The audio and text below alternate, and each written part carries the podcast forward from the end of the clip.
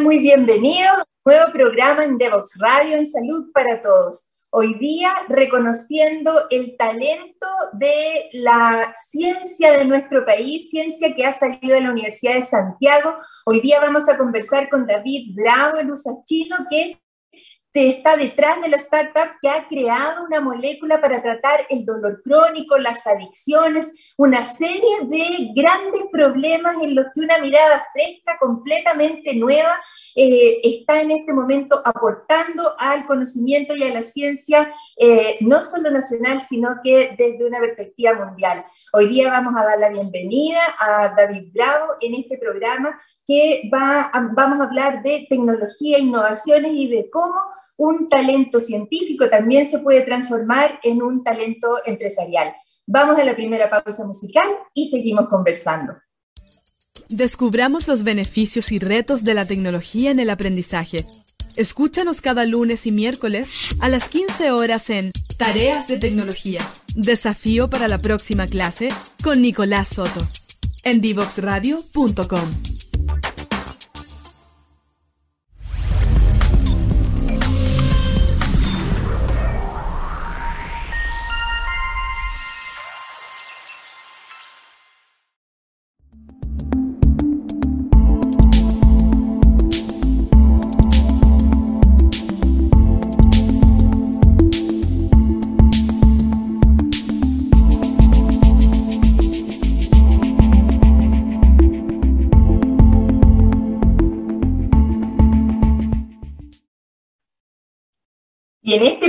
programa estamos conversando con David Bravo, doctor en neurociencias, graduado de y doctorado en la Universidad de Santiago de Chile. Te queremos dar primero que nada la bienvenida. David, ¿cómo estás tú? Muy bienvenido al programa. Hola, ¿qué tal? Muchísimas gracias por la invitación, por el espacio. Estoy muy bien y encantado de poder conversar contigo. Eh, en, este programa Salud para Todos en Devox Radio es un espacio de reflexión sobre grandes temas de salud, pero también un espacio de reconocimiento a la innovación, a la tecnología y, por qué no decirlo también, al éxito de los negocios en eh, salud y en otras tecnologías que aportan para mejorar la calidad de vida de las personas. Hoy día vamos a conversar de Panex eh, Therapeutics, que es una, tú me lo vas a explicar mejor que, que yo a ti. Así es que, primero que nada, vamos a decir que la importancia de este trabajo que tú estás desarrollando es que apunta a grandes problemas universales, dolor crónico, adicción a opioides. ¿Cómo es que llegamos de un doctorado en neurociencias a haber desarrollado esta gran empresa? Y antes que tú me contestes esa pregunta, primero quiero saber quién eres tú, cómo te desarrollaste como, como doctor en neurociencias y qué significa esto de que tú has ya virado hacia una startup. Bien, eh, yo soy David Bravo, padre de cinco niñas. Siempre me gusta definirme como un padre ante todo. Sí. Tengo los dibujos de ellas por aquí en mi pizarra de trabajo. y, y de formación de pregrado yo soy kinesiólogo de la UMCE, pero estando ya, sí, amando mi, mi, escuela de kinesiología, el departamento célebre, donde empezó la kinesiología en Chile, el, pero estando en segundo año, tuve mi primera clase de neurofisiología y me enamoré de la neurociencia. Y dije, esto es lo que yo quiero hacer el resto de mi vida, descubrir cómo funciona el cerebro a nivel molecular, a nivel celular, cómo se conecta, cómo imaginamos la realidad, eso me fascinó. Entonces dije, yo termino mi carrera y me la juego por hacer un doctorado. Todos me decían, estás loco porque, bueno, eres kinesiólogo, eh, tú eres un clínico y, además no tienes currículum. Dije, voy por él y mi, la determinación ha sido una característica que me ha llevado muy lejos. dije, voy por el doctorado. Y por cosas de la vida, eh, logré llegar a, a, la Universidad de Santiago a sacar unas fotocopias, una cosa muy extraña, y me encontré con, la, con, una antigua profesora, porque estudié primero obstetricia en USACH y me cambié a Kine después. a la Y, y, ella me presentó el doctorado, yo pregunté, estoy buscando un doctorado, me dijo, abrimos el primera generación acá en la USACH, postula. Postulé, muy difícil todo, pésimo en el currículum, no tenía publicaciones, nada, pero me fue muy bien en lo teórico práctico y fui seleccionado para entrar a la primera generación en 2011. Fue uh, un regalo de la vida. Y durante el doctorado, eh, bueno, fui eh, conociendo prácticamente de cero cómo investigar, cómo ser un científico. Yo siempre me había considerado un clínico, trabajé un tiempo como autónomo en la Dávila, pero, pero fue cambiando mi mentalidad en ese sentido y fue en ese contexto, estando en clases de, en el doctorado, recuerdo una clase sobre la fisiopatología de la epilepsia, y estaban presentando lo último, lo nuevo que se sabía en epilepsia, y de repente me presentan a este Panexin 1. Y yo lo miro y digo, bueno, esto esto me, suena conocido, se parece un poco al dolor. Entonces terminó la clase, le pregunto al doctor y me dice, no tengo idea si está en el dolor, pregúntale a este especialista de acá de la universidad, al doctor Constantil. Fui a hablar con el doctor Constantil y él me dijo, jamás he escuchado esa proteína, este famoso Panexin que estás hablando, pero bueno, hagamos un experimento piloto, compremos algún compuesto que lo pueda bloquear y vemos qué pasa. Hicimos los primeros experimentos y, y funcionó de inmediato. Y desde ahí se transformó en mi tesis doctoral y de la tesis doctoral se transformó en, eh, en mi emprendimiento, entendiendo que la mayoría de las tesis se llenan de polvo, no quedan en nada y es conocimiento tan rico que aporta a la sociedad, dije, esto tengo que transformarlo en algo viable. Bueno, yo estoy impactada cómo, tú eh, con esa determinación eh, has estado venciendo paradigmas que, que, la sociedad de repente le impone a las personas y, claro, tú desde lo clínico puedes pasar a la investigación y tú hiciste este video hacia eh, el emprendimiento y el empresariado, pero a grandes niveles. Pero primero, contémosle a las personas eh, qué es esto del dolor crónico, por qué el dolor crónico es algo que te importaba, por qué eh, te fijaste en ese, en ese problema en especial. Bien, el dolor crónico ha estado cerca de mí por dos razones y la principal, por, como clínico lo vi en, el día a día de las personas que me tocaba atender y por, sobre todas las cosas por mi suegra. Ah, mi suegra parece muy personal, sí. Y, y ella me motivó a, a, decir, bueno, esto tengo que indagarlo y buscar cosas nuevas. Hay mucho que hablar sobre el dolor crónico y, y el por qué es una motivación, pero ahí, ahí hay un tema muy profundo. La abuela de mis hijas sufriendo y, sin soluciones, o soluciones parciales, entonces dije, algo hay que hacer. Y por ahí empezó un poco el camino hacia, hacia el emprendimiento eh, y hacia transformar mi conocimiento en la, de la tesis doctoral en algo que pudiera ser escalable. Estamos en ese proceso, un camino sumamente largo, pero por ahí va la motivación.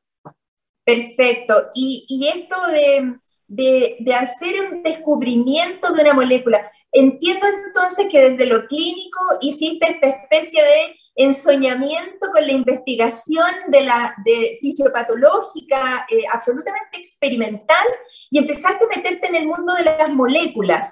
¿Cómo, cómo fue ese viraje? ¿Cómo, ¿Cómo lo lograste hacer? ¿Cómo te hiciste dentro de un laboratorio? ¿Cómo, cómo te posicionaste como un investigador?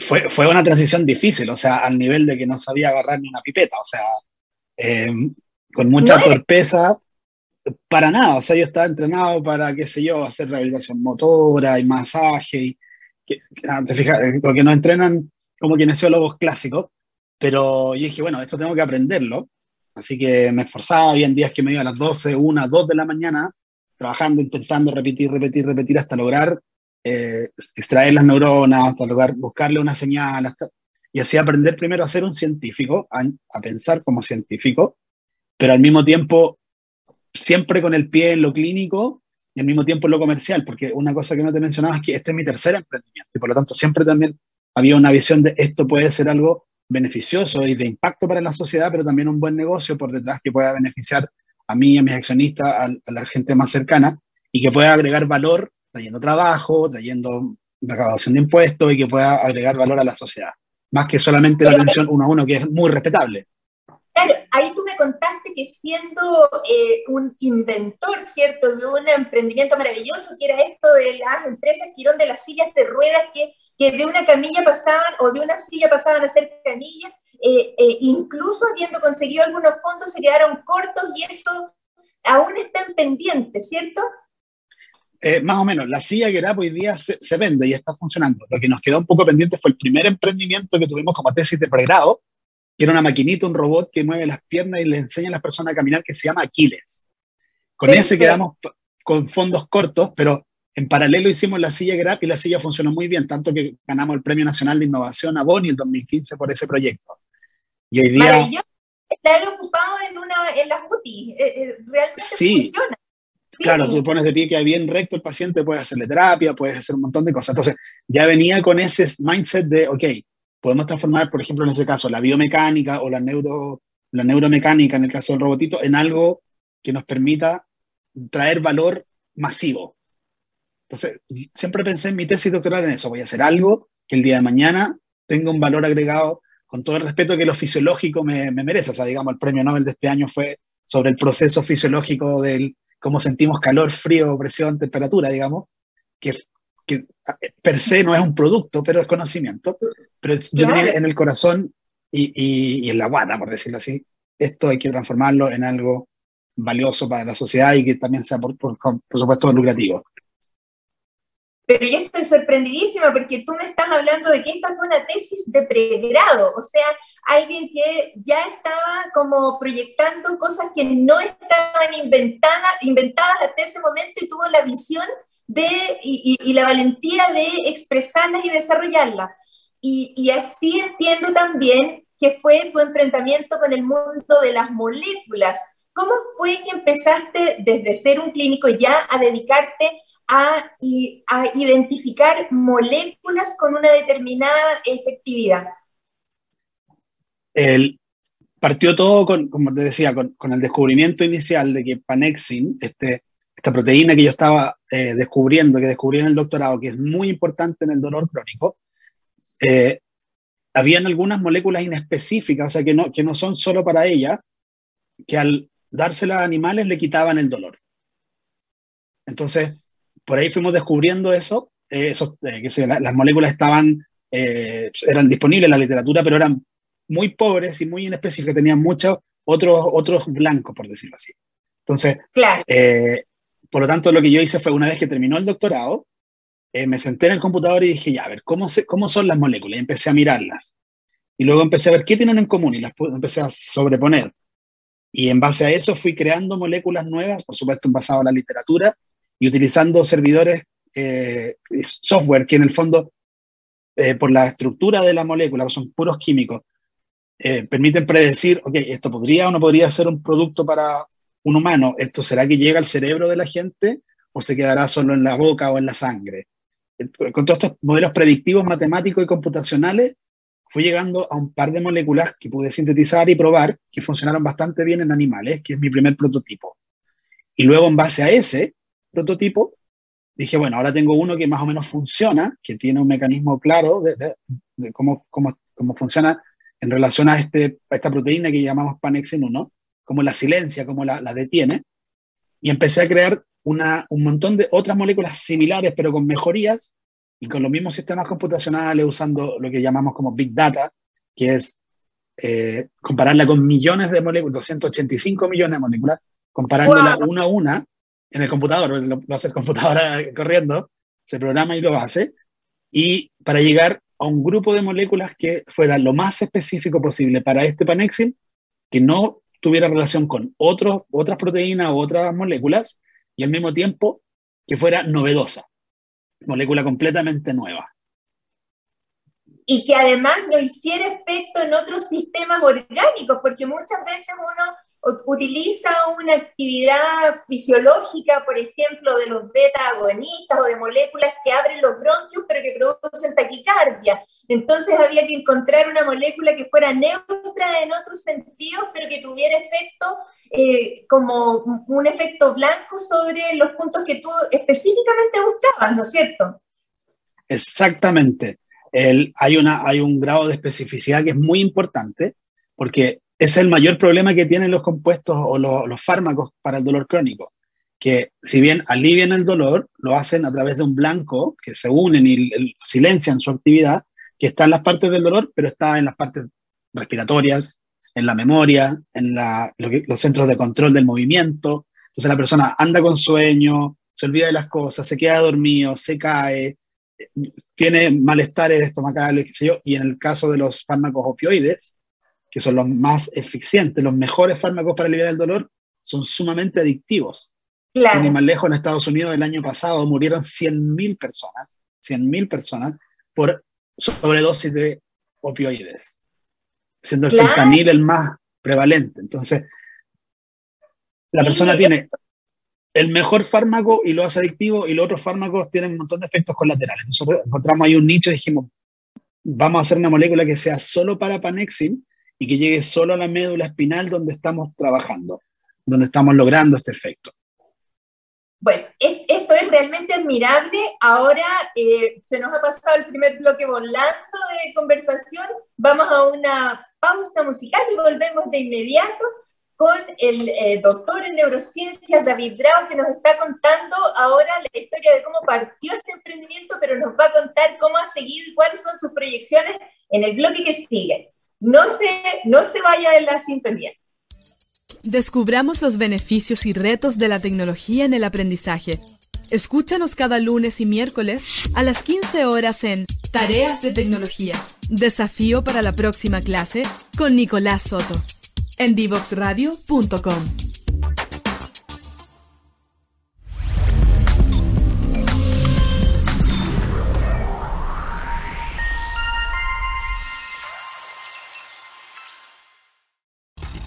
te quedes fuera. Conversaciones de minería y energía con Nancy Pérez y Pamela Chávez. Cada martes y viernes a las 15 horas. Recursos con perspectiva. Recursos con perspectiva. Somos divoxradio.com y seguimos conversando aquí con David Bravo, doctor en eh, neurociencias y, que ha tenido una vida, pero en, en, pocos años como lo que hay personas que han vivido en su vida completa. Querido David, cuéntanos por favor, eh, cuando ya estabas en este punto en que tu carrera había virado de lo clínico hacia el laboratorio y hacia la neurofisiología, eh, Cuéntanos qué, hiciste. ¿Empezaste a elaborar moléculas, a patentar moléculas? ¿Cómo, cómo fue esa, ese inicio de la historia? Mira, empecé a, diseñar primero las moléculas y a probarlas, como te contaba antes, en, modelos computacionales. Y una vez que tuve la posibilidad de sintetizar unas poquitas, las probé en un ambiente universitario y llegué a los primeros resultados donde vi que estas moléculas basadas en los bloqueadores inespecíficos de Panexin eh, lograban aliviar el dolor en animalitos y lograban disminuir eh, la, actividad de este Panexin. Ah, este Panexin, eh, una cosa que no te he mencionado es que lo que hace es tomar la molécula de la energía dentro de las células que llamamos ATP y la pone hacia afuera y alerta a todo el sistema diciendo, oye, aquí hay una enfermedad y el sistema se pierde su equilibrio y las personas se enferman de manera crónica. Lo que nosotros hacemos es diseñar moléculas para tapar ese, ese spanexin que está tirando este ATP hacia afuera y restablecer el equilibrio. Como te da el ejemplo, lo que está dentro de una célula, que es por ejemplo el ATP, si se rompe esa célula por una enfermedad, por un daño, lo que está dentro se queda afuera. Y el sistema tiene que ser capaz de saber que hubo una ruptura y una de las formas es a través de este ATP. Entonces, eh, logramos demostrar también que ese ATP, cuando uno usaba mis moléculas, disminuía. Pero ahí me di cuenta que tenía resultados científicos todavía. Ah, no, no era un producto per se y dije, tengo mucho que aprender. Y me puse a trabajar con otras dos empresas brasileñas. ¿Ya? el 2015 me, terminé el doctorado y me fui a, a Brasil, en 2016, y, y me, me, preparé para eh, aprender cómo, cómo hacer el, el, desarrollo farmacéutico desde el punto de vista empresarial, ya no tanto científico. Entonces me lié con dos grandes empresas brasileñas, una que, una que es una Contract Research Organization, o sea, una empresa que presta servicios de investigación, y otra de químicos medicinales. Entonces, el, conversábamos diciendo, bueno, yo pongo las ideas de algunas moléculas, yo pongo mi capital humano, yo trabajo haciendo los experimentos y usted uno las sintetiza y en el laboratorio de, esta, de esta, empresa de, investigación yo hago los experimentos de forma gratuita, esa es mi contribución. ok, firmamos un contrato y dijimos, vamos a ver cómo funciona. Diseñamos 60 moléculas, 15 funcionaron muy bien, aliviaban el dolor en los animalitos. Eh, o sea, había, había un poder analgésico en una generación de moléculas distintas a las mías, pero que eran interesantes también. Perfecto. Pero, pero yo era solamente yo, digamos, una startup eh, en Brasil sin mucho peso, y estas eran dos empresas consolidadas con dos profesores de más de 40 años de experiencia, con 70 tantos años de edad. Yo dije, estos, estos tipos, con ellos voy a solo aprender. Terminó siendo que ellos un día me mandan un mail y me dicen, David, estás fuera, la patente es nuestra, la inversión es nuestra, que te vaya súper y me quedé sin nada, sin trabajo, sin inversión y sin proyecto. 30 meses trabajando en el proyecto, en medio de la pandemia, junio del 2020, con mis hijas en casa, con toda una vida hecha en Brasil y busqué mil oportunidades, no hubo forma, lo único que me quedó fue empezar de cero en Chile. En julio del 2020, en medio de la pandemia, con mis hijas, tuve que pasar por tres aeropuertos, dormir en un hotel en un aeropuerto en Guarulhos, en Brasil, y venir a Chile. ¿Tú recuerdas cómo estábamos de, de, en cuarentenados todos en julio del año pasado? Absolutamente. A empezar de cero, sin trabajo, sin proyecto, sin ninguna expectativa. Sin carrera, sin carrera en Chile, sin banco, sin cheques, sin cuenta sin corriente. Sin nada, ni siquiera cuenta corriente, nada, nada, absolutamente. O sea, ¿cómo rendo una casa en esas condiciones? ¿Te fijas? Pero, como, como, ocurren las cosas, eh, yo estaba en conversaciones por el otro proyecto con una aceleradora chilena que, que, cuyos dueños son unos alemanes que se llama Ganecha Lab. Y ellos estaban abriendo un concurso global junto a Johnson Johnson para acelerar y patrocinar empresas de, biotecnología del mundo en un programa de aceleración de cuatro meses. Y, y hablé con ellos, le dije, mira, sabes que me estafaron, no tengo nada, ¿qué podemos hacer? Me dijo, mira, postula, nosotros no somos jueces, son, tenemos un panel de expertos, si tú los convences a ellos que tu proyecto es bueno, pues vamos. Entonces ahí yo dije, voy a tomar mis resultados antiguos, la molécula que tengo, todo lo que tengo una molécula casi teórica, pero tengo mucho, aprendí mucho estos 30 meses de cómo desarrollar un proyecto.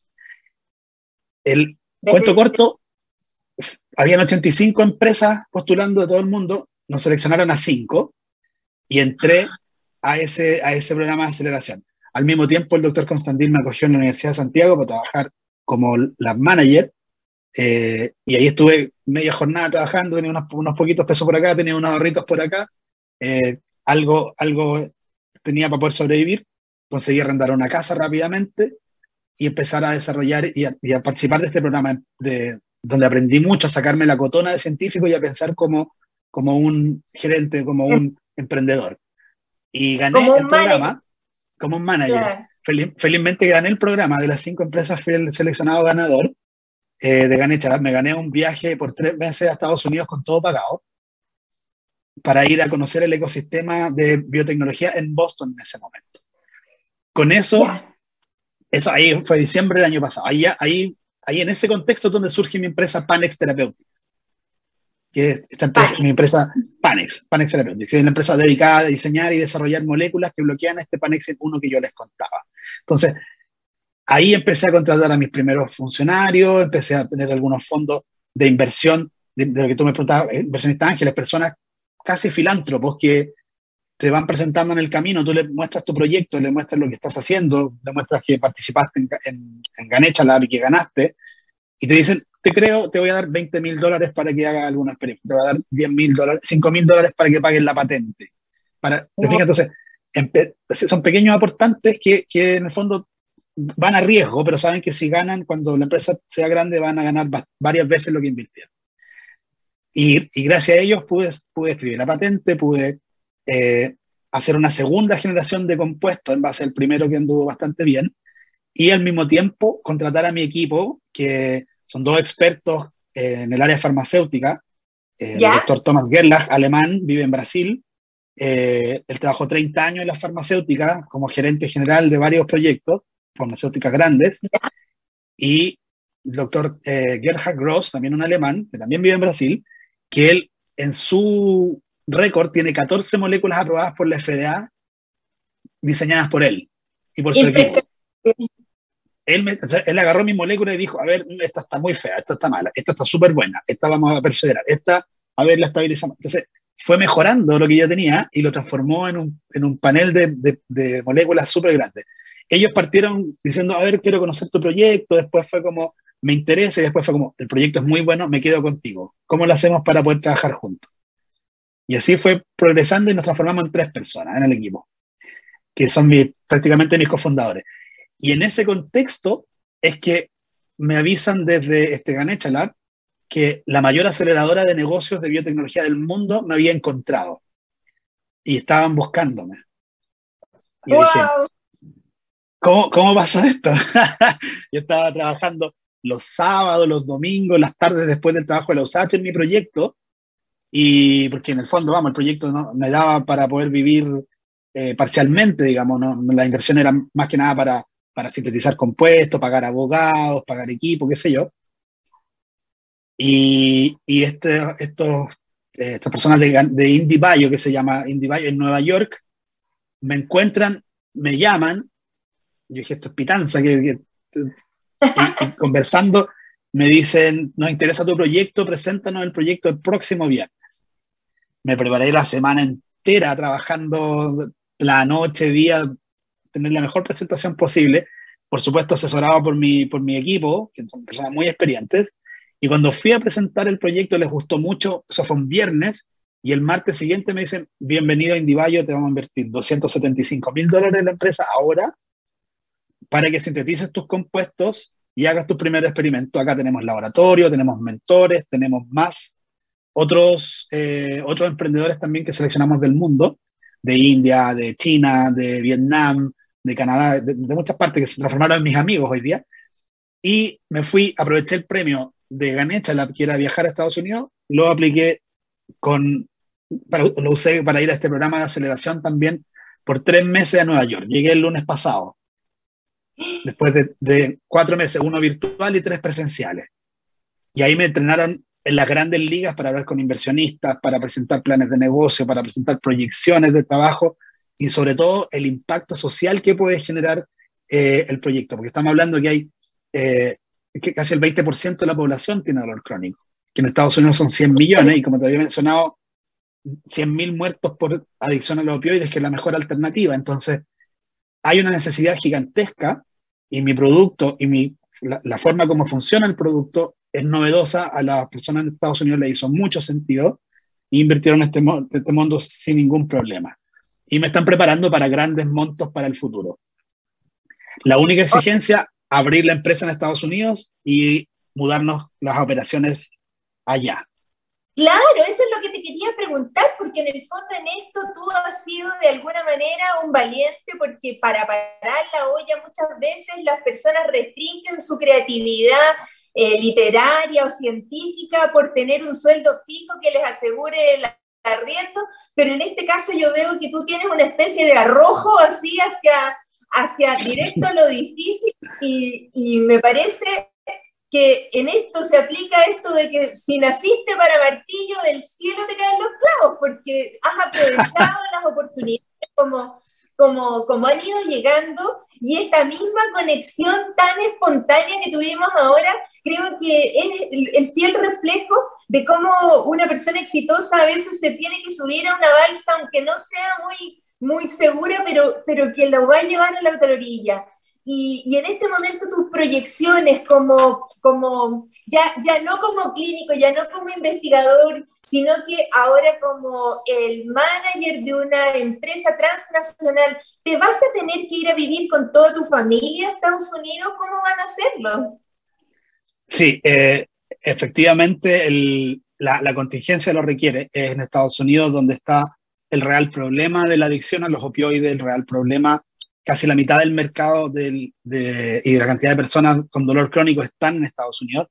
Entonces, desde ya ahí hacía sentido, desde mucho antes, pensar en migrar. Ahora con el respaldo de IndieBio, que te mencionaba que es la mayor aceleradora, la mayor institución de apoyo en el mundo a las startups de biotecnología, eh, nos vamos con todo para allá. Eh, en Chile vamos a dejar el área de investigación porque nos ganamos el startup, un proyecto de startup ciencia, por 126 millones para trabajar un año haciendo investigación en Chile, tercerizando los servicios de algunas universidades o algunos institutos de investigación para que el proyecto siga avanzando desde el punto de vista científico, pero toda la parte administrativa, la parte de negocios va a estar en la, digamos, en la matriz que va a ser en Nueva York. Y también es importante mencionar que, ¿por qué Nueva York? Una, porque hoy día Nueva York está transformándose en, la en el nuevo centro de, los nuevos negocios en, ciencias para la vida en general, life science. Más que Boston, más que California. ¿Te fijas? Entonces, por eso es interesante. Y también porque IndieBio tiene, junto con el gobierno de, del estado de Nueva York, convenios donde ellos invierten mayores montos de dinero, estamos hablando de millones de dólares, siempre y cuando la empresa esté operacional o funcionando en Nueva York. Entonces la apuesta es muy grande. Te fijas, para quedarme en Santiago y decir, no, pero mira, ya me gané este, este proyecto que me asegura un sueldo por un año, y me puedo quedar acá, la niña está en el colegio. Bueno, no. O sea, aquí la, la vamos, arriesgamos juntos, siempre tengo que decir, saludo mayor, a, mi mayor artífice, que es mi esposa, digamos, que me vayan todas, que, que me sigue, que cuida a las niñas cuando yo estoy fuera.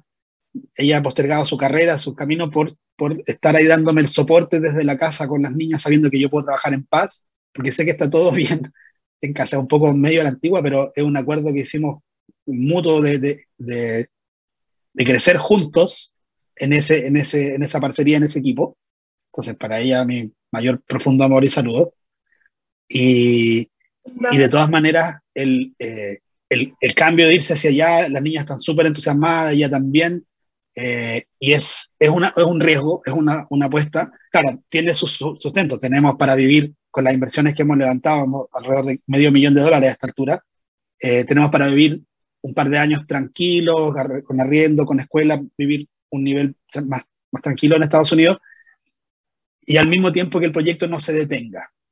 Pero la expectativa es de levantar inversiones que no sean ya de 10, 20 mil dólares, sino de 4, 5, 10 millones de dólares, eh, allá son factibles. Acá uno las ve como imposibles, esos dineros son, no sé, para la minería, ¿cierto? Para la, para la construcción, para el retail. En Estados Unidos, para las startups, 10 millones de dólares no, es ni un gran monto, digamos para los inversionistas. Entonces, es allá donde hay perspectivas de que el proyecto avance y, son, como me preguntabas, eh, ¿hacia dónde vamos? Tenemos esta segunda generación de moléculas sintetizadas, estamos haciendo experimentos en Estados Unidos, en China y aquí en Chile empezamos pronto, tanto en células como en animales para demostrar que Panexin, que nuestros bloqueadores de Panexin no solamente son específicos y no solamente eh, alivian el dolor, sino que además son capaces de prevenir la adicción a los opioides, son capaces de revertir cuadros como epilepsia o migraña. Estamos haciendo en varias universidades experimentos pilotos. Y por lo tanto, nuestra empresa no es solamente una empresa de pastillas para el dolor, sino es una empresa con una plataforma de distintas pastillas o de una pastilla para distintas indicaciones, las cuales nuestro objetivo es llevarla lo más cercano al mercado y que venga una gran farmacéutica que tiene toda la maquinaria y todos los recursos para transformar eso en un producto de mercado, que ellos lo compren, lo licencien y se lo lleven al mercado y nosotros recibir esos dividendos para reinvertir, ir a la segunda patología y después a la tercera, a la cuarta y así ir avanzando en este camino de bloquear a Panexin como mecanismo de acción novedoso. Maravilloso, David. Todo esto yo escucho realmente es primera vez que conozco a alguien que está en ese punto del desarrollo de un fármaco porque uno conoce al paciente que los usa, sabe cuál es la farmacéutica que los comercializa, pero nunca había tenido el honor y el privilegio de conocer a la persona que ideó, desarrolló y se motivó por eh, ir buscando los caminos para un nuevo modo de acción de una molécula o su utilización todo lo que tú has dicho en este momento, dolor crónico, epilepsia, eh, adicción a los opioides, son grandes problemas de la salud pública que están también en nuestro país. Pero lo más importante de eso es que tú ya has aprendido el primer, la primera experiencia te debe haber enseñado cómo blindar este proyecto para que no vuelva a ocurrir que alguien lo, lo, lo le dé la licencia por otra parte, ¿cómo te estás eh, blindando para que esto sea un emprendimiento que realmente sea tuyo y que nadie más te vaya a dar una, una sorpresa como la estafa que ocurrió en Brasil? Sí, bueno, mira, lo, principal y lo primero es la solicitud de patente en Estados Unidos. Tenemos para la primera generación de moléculas y estamos trabajando en otras dos solicitudes más de patente para, para moléculas relativamente similares, pero que tienen otras indicaciones. Y al mismo tiempo, en la estructura de las moléculas las manejamos solo tres personas.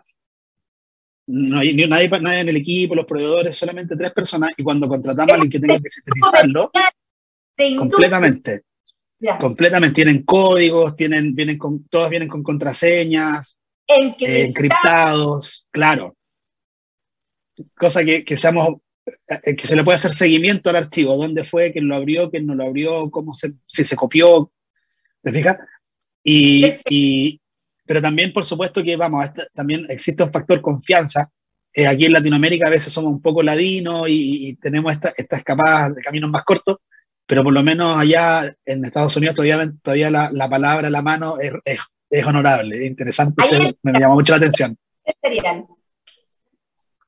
Exacto, el capital humano eh, tiene esos matices que van más allá del dinero. Exacto.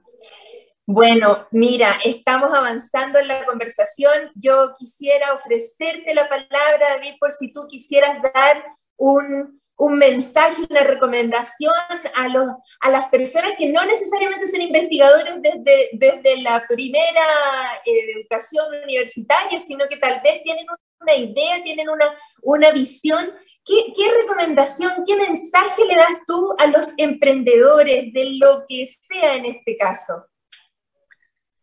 Mi principal mensaje es jamás, jamás, nunca rendirse.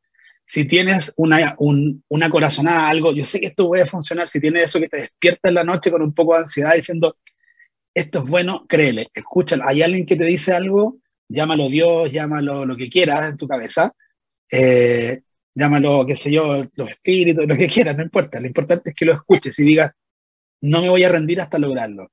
Van a venir dificultades, jamás va a ser fácil, la vida del emprendedor es dificilísima, eh, pero eres tu propio jefe, vives tranquilo, administras tu tiempo y, y conoces el mundo. Eh, la recompensa es súper grande, hay que ir por ello. Jamás rendirse, creerse el cuento, creerle a lo que uno siente en la guata y por sobre todas las cosas saber que hay mucha gente buena que está dispuesta a ayudar. Yo he recibido muchísima ayuda. bueno, encantado yo también de ayudar a lo que, quien tenga ahí mi teléfono, mi celular, mi mail. Fascinado de poder escuchar, orientar en lo que pueda compartir, siempre disponible.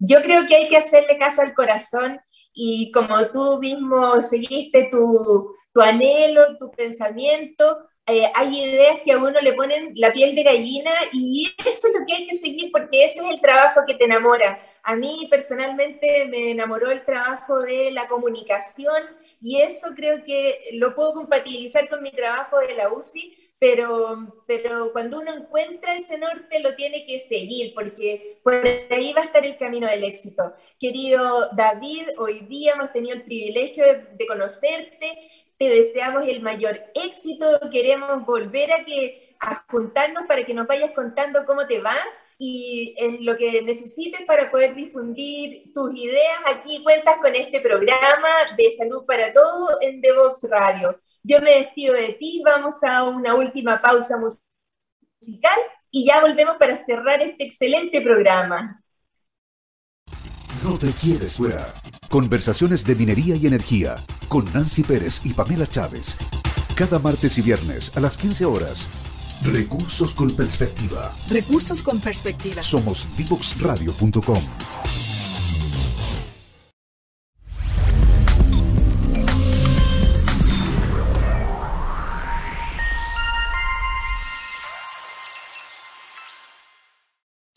No te quedes fuera. Conversaciones de futuro para Latinoamérica. Latinoamérica. Cada martes y jueves a las 9 de la mañana en Latam 2050 con Ángel Morales. Somos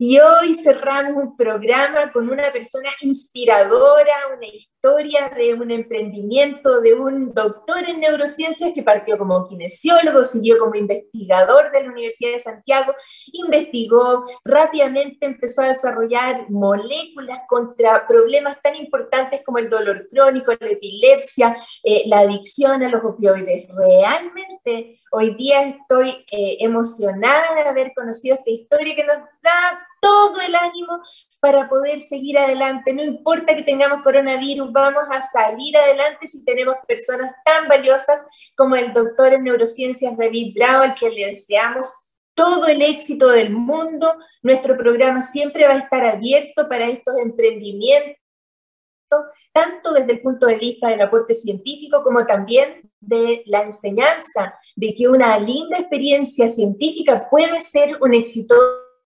empresa. Me despido de ustedes y ya vamos a tener un nuevo estupendo programa aquí en Salud para Todos de The Vox Radio. Nos vemos.